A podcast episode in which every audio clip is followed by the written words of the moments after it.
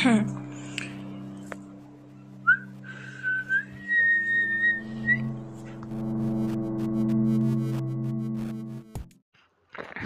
Tiempo nublado. El tiempo nublado. El tiempo nublado. Hola a todos.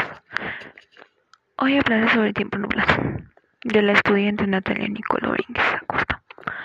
Hoy les digo que me acompañen a reflexionar sobre el aire nublado, que nos hace sentir que nos hace sentir la tranquilidad y la armonía y mucha confianza. Contemplar contemplar que solo el aire nos da una, un día más de vida. Cuando otros dicen el amor está en el aire, pero el aire está altamente contaminado. Cuando respiramos el aire es un derecho. No contaminarlo es un deber. Ahora, ahora es parte de la solución, no parte de la contaminación. Cuando el tiempo está nublado,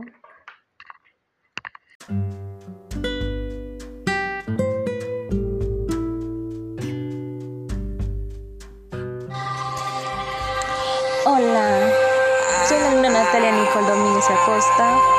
Les voy a, les mando mis saludos a todos, a todos los que me escuchan. Eh, este es mi podcast. Hoy les voy a contarles sobre el tiempo nublado que es la contaminación del aire.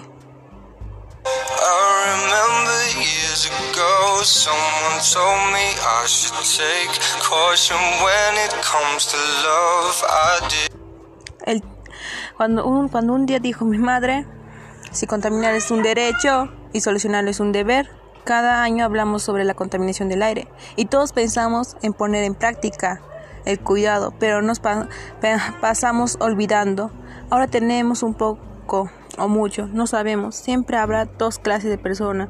Uno sería el que se arriesga a mejorar y el otro sería el que no hace nada.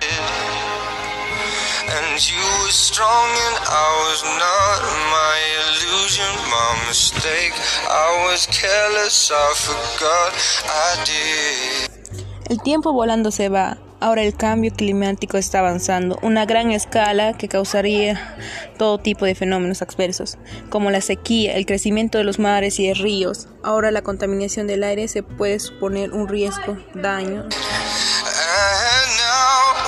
daños y molestias de diferente gravedad. Gravedad para los seres vivos y para los seres humanos como las enfermedades, las infecciones y la pérdida de la biodiversidad.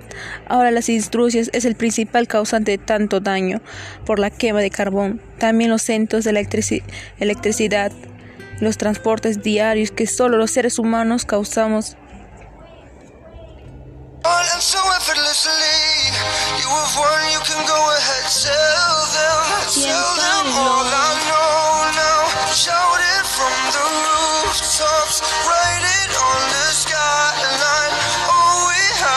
Las soluciones que nosotros podemos hacer es utilizar el transporte público, comprar productos locales, reciclar, reciclar, elegir energía renovable. Eso sería lo que podemos hacer nosotros mismos.